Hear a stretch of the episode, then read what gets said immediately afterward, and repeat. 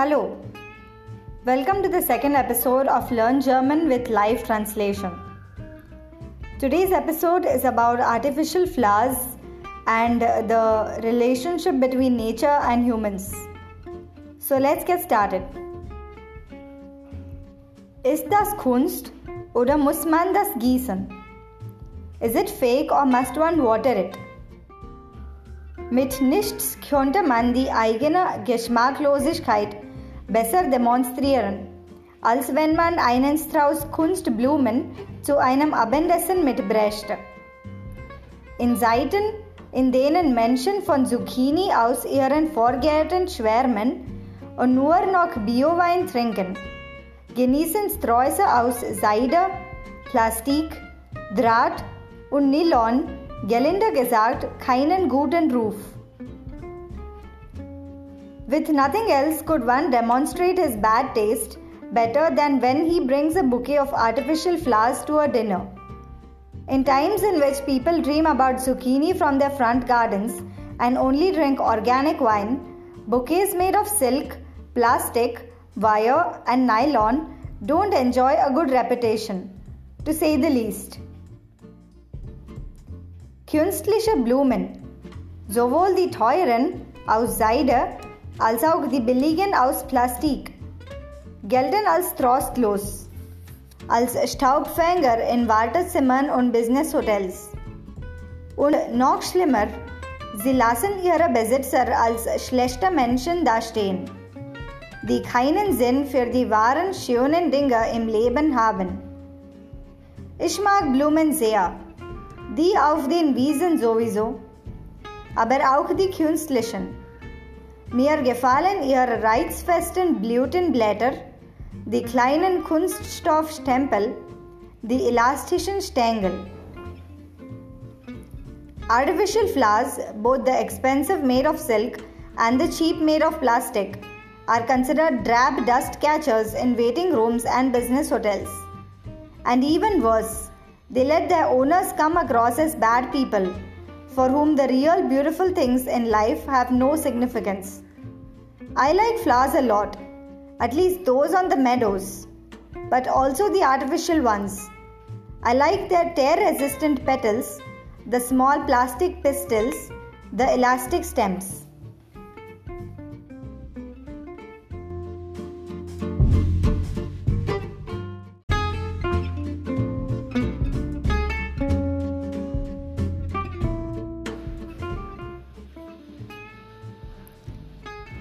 Ich verstehe schon, warum Menschen frische Blumen bevorzugen.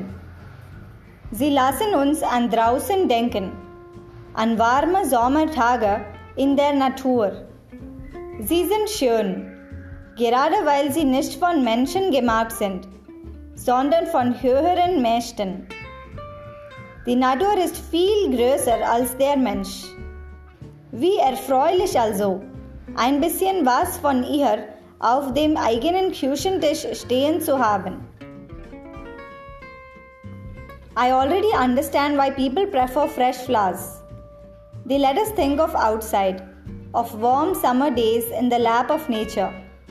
They are lovely just because they haven't been made by humans, rather by higher powers. Nature is far greater than humans. How pleasant then to have a little something of them standing on the kitchen table. So weit zumindest die Idee. Bloß haben die allermeisten Schnittblumen mit der Natur nur wenig zu tun. Als Blumenliebhaber habe ich einige Zeit in Blumengeschäften verbracht. An eines der letzten Male erinnere ich mich gut. Der Laden roch nach dem Kaffee, der vor dem Verkäufer auf dem Tresen stand. Wonach es leider nicht roch, nach dem Duftfeuerwerk, das Blumen in der Natur bei ihrer Blüte für gewöhnlich zünden. Vier von fünf der in Deutschland verkauften Rosen sind importiert. Etwa die Hälfte davon stammt von kenianischen Farmen. Auf dem Weg zu uns sammeln die Rosen vermutlich mehr Flugmeilen als manche ihrer Käufer in ihrem gesamten Leben. Die Blumen werden so gezüchtet, dass sie die Globalisierungsrauten unbeschadet überstehen. Deshalb fühlen sich die Rosenblüten im Laden oft fester an als die im, als die im Garten. Sie sind gewissermaßen gepanzert für ihre Reise. Sie sehen nur, nach, äh, sie sehen nur noch nach Rosen aus und riechen nach absolut gar nichts. At least that's the idea. Now, most cut flowers have very little to do with nature. As a flower enthusiast, I've spent some time in flower shops. I remember well the one I visited last time. The shop smelled of coffee that stood in front of the salesman on the counter. What it didn't unfortunately smell of, of fragrance fireworks that flowers in nature usually ignite at the time of blossoming. Four out of five roses sold in Germany are imported. Approximately half of them come from Kenyan farms. On their way to us, the roses accumulate probably more air miles than some of its buyers do in their entire lives.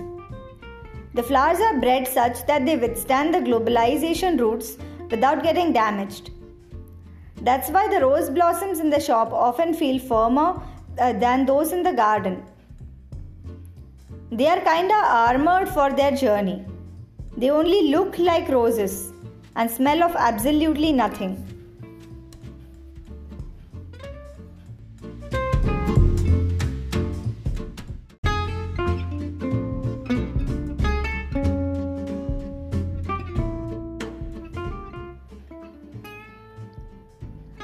Man könnte sagen, egal, trotzdem besser als Blüten aus Plastik.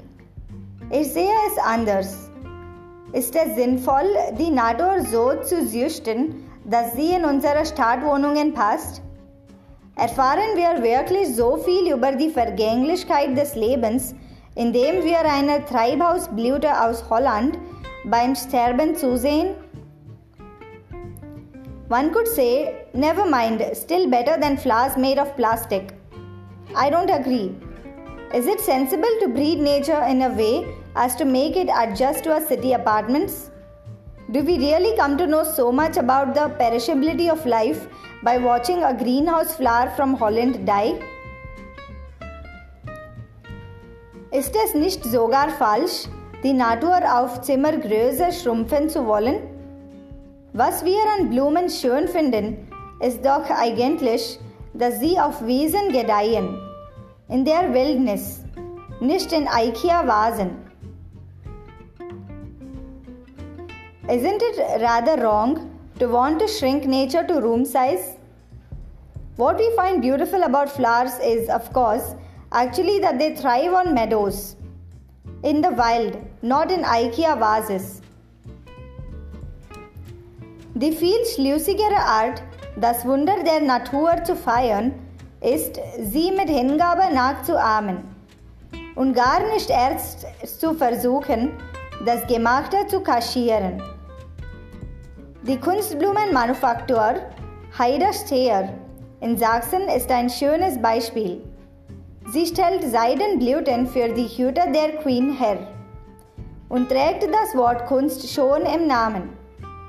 Die Werke dieser Manufaktur kommen mir vor wie eine einzige große Verbeugung vor der Natur. The more logical way to celebrate the wonder of nature is to imitate it with dedication and never to try to conceal the already made. The artificial flowers manufacturer Haida Steyer in Sachsen is a lovely example. She manufactures silk flowers for the queen's hats and carries the word art already in name. The factories of this manufacturer come across to me as the only big courtesy in front of nature.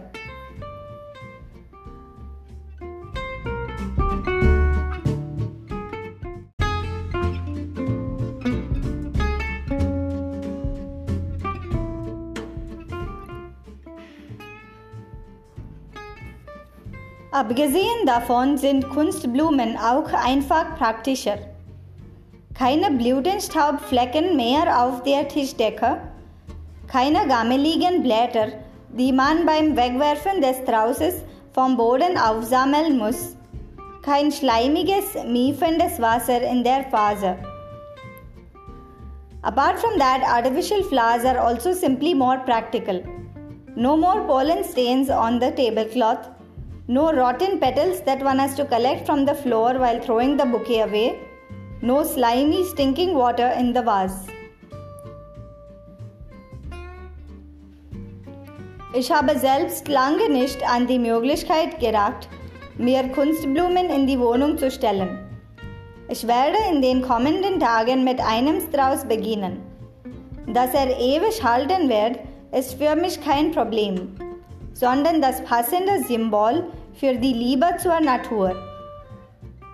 I myself have not by a long shot ever thought of the possibility of placing artificial flowers in my apartment. In the coming days, I'll begin with one bouquet.